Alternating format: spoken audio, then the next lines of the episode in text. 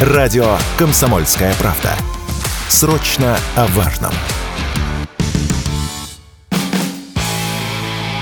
Автоньюз. Совместный проект радио КП. Издательского дома «За рулем». Принятые Госдумой поправки в КОАП наделяют власти Московской области правом штрафовать автовладельцев за неправильную парковку, а еще эвакуировать машины нарушителей на штрафстоянке, причем без привлечения сотрудников ГИБДД. Чего в этой связи ждать в будущем жителям и гостям столичной области, да и другим регионам тоже. С вами Максим Кадаков, главный редактор журнала «За рулем». Прежде всего, не очень понятно, когда именно заработает эта норма, несмотря на то, что закон принят, поскольку сначала нужно создать соответствующую структуру, что-то вроде Московской МАДИ, это автодорожная инспекция, или городского комитета по транспорту Петербурга. К слову, если вы не знали, в двух столицах эвакуация неправильно припаркованного транспорта работает давно.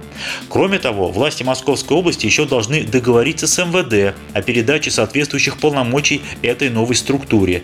Две столицы потратили на это долгие годы, годы на согласование, но сейчас все может произойти гораздо быстрее, так сказать, по прокатанной дорожке. Зачем все это делают?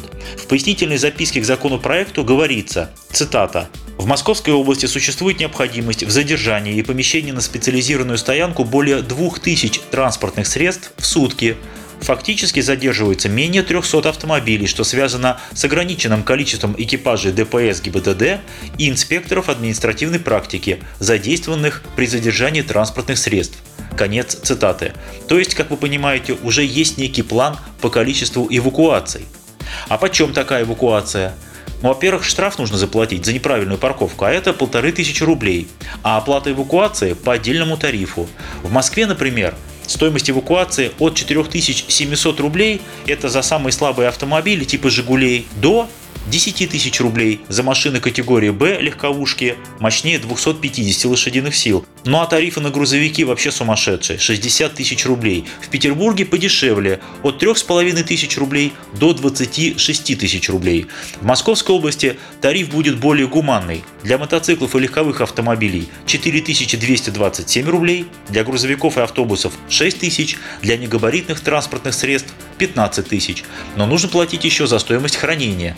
Мотоциклы это 697 рублей в сутки, легковушки почти 1400 в сутки, грузовики и автобусы 3854 рубля в сутки. Правда, первые 24 часа машина хранится бесплатно, это прям таки подарок. И так хотят эвакуировать до 2000 машин в день. Но тут нужно знать, что эвакуируют транспорт только при наличии таблички «Работает эвакуатор», хотя бывали случаи нарушения этого правила. Понятно, что навешать табличек дело не хитрое, а эвакуация 2000 машин в день, да по таким расценкам, это весьма серьезно. А ведь Московская область – это не Москва. В большинстве городов Московской области вопрос стоит не столько в необходимости эвакуации, сколько в необходимости организации или расширения зоны парковок, благо места-то хватает. Но организовывать парковки сложнее, чем эвакуировать транспорт.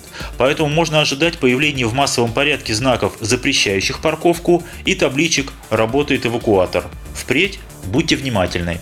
Кто следующий? Я думаю, что на очереди Севастополь и Татарстан. Они уже выходили с подобными инициативами, хотя они остались на стадии обсуждения законопроектов.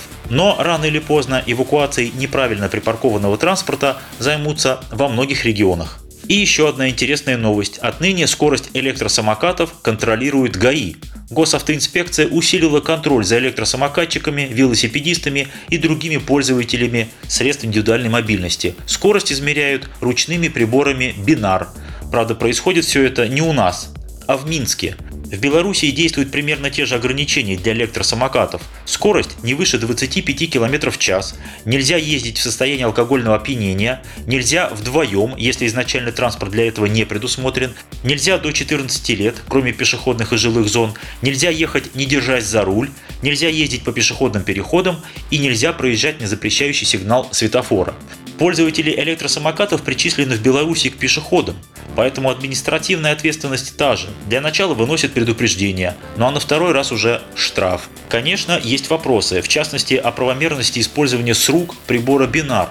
Он ведь предназначен для автомобилей и по идее при замере скорости должен применяться только с треноги. Вести видеозапись с руки можно, а мерить скорость нет. Но в Минске решили, что лучше так следить за электросамокатчиками, чем никак.